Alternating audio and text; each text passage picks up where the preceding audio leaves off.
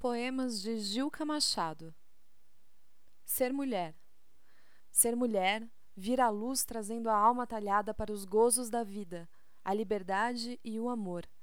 Tentar da glória a etérea e altívola escalada na eterna aspiração de um sonho superior. Ser mulher, desejar outra alma pura e alada para poder, com ela, o infinito transpor. Sentir a vida triste, insípida, isolada buscar um companheiro e encontrar um senhor. Ser mulher, calcular todo o infinito curto para a larga expansão do desejado surto no ascenso espiritual aos perfeitos ideais. Ser mulher e, ó, oh, atroz tantálica tristeza, ficar na vida qual uma águia inerte presa nos prezados guilhões dos preceitos sociais.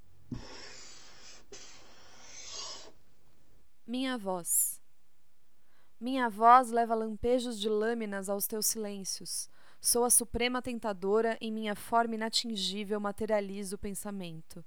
Passarei por tua vida como a ideia por um cérebro, dando-me toda sem que me possuas.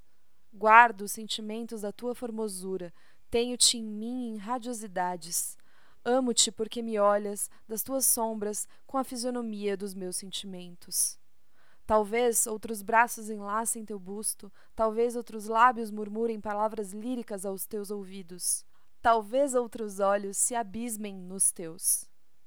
Agora e sempre serás apenas o mundo por mim descoberto, o tesouro por mim desvendado, o homem que meu amor acordou na imobilidade da tua inconsciência. Por que não vens, meu estatuário da volúpia, Há em mim linhas imprecisas de desejo que teu carinho deveria modelar.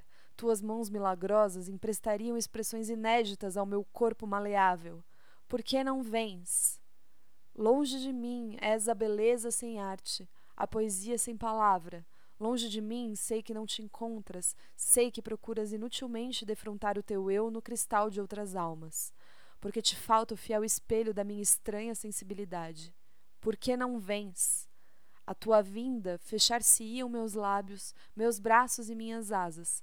Ficarias em mim, em ti mesmado, no aconchego de meu ser que é a tua sombra. Ficarias em mim como a visualidade, em minhas pálpebras cerradas para o sonho. O retrato fiel. Não creias nos meus retratos, nenhum deles me revela. Ai, não me julgues assim.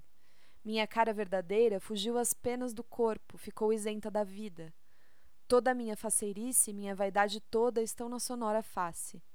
Naquela que não foi vista e que paira levitando em meio ao mundo de cegos. Os meus retratos são vários, e neles não terás nunca o meu rosto de poesia. Não olhe os meus retratos, nem me suponhas em mim. Particularidades Muitas vezes, a sós, eu me analiso e estudo. Os meus gostos crimino e busco, em vão, torcê-los. É incrível a paixão que me absorve por tudo quanto é sedoso, suave ao tato, a coma, os pelos. Amo as noites de luar porque são de veludo, Delicio-me quando, acaso, sinto pelos meus frágeis membros sobre o meu corpo desnudo, em carícias sutis, rolarem-me os cabelos. Pela fria estação que aos mais seres eriça, andam-me pelo corpo espasmos repetidos, as luvas de camurça, aos boás, a pelica. O meu tato se estende a todos os sentidos. Sou toda languidez, sonolência e preguiça, se me queda fitar tapetes estendidos. Tudo quanto é macio os meus ímpetos doma, e flexuosa me torna e me torna felina. Amo do pessegueiro a pubescente poma, porque afagos de velo oferece propina. O intrínseco sabor lhe ignoro se ela soma, no rubor da sazão sonho a doce, divina. Gozo-a pela maciez cariciante de coma, e o meu senso em mantê-la incólume se obstina toco-a, palpo-a, acarinho seu carnal contorno, saboreio-a num beijo evitando um ressábio, como num lento olhar te osculo lábio morno. E que prazer o meu, que prazer insensato! pela vista comer-te o pêssego do lábio e o pêssego comer apenas pelo tato.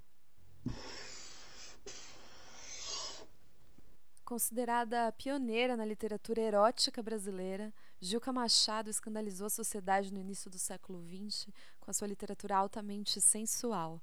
A escritora fez parte do movimento simbolista e lançou seu primeiro título aos 22 anos, um livro chamado Cristais Partidos. Ela foi ativista pelo voto da mulher e uma das fundadoras do primeiro partido político feminino em 1910.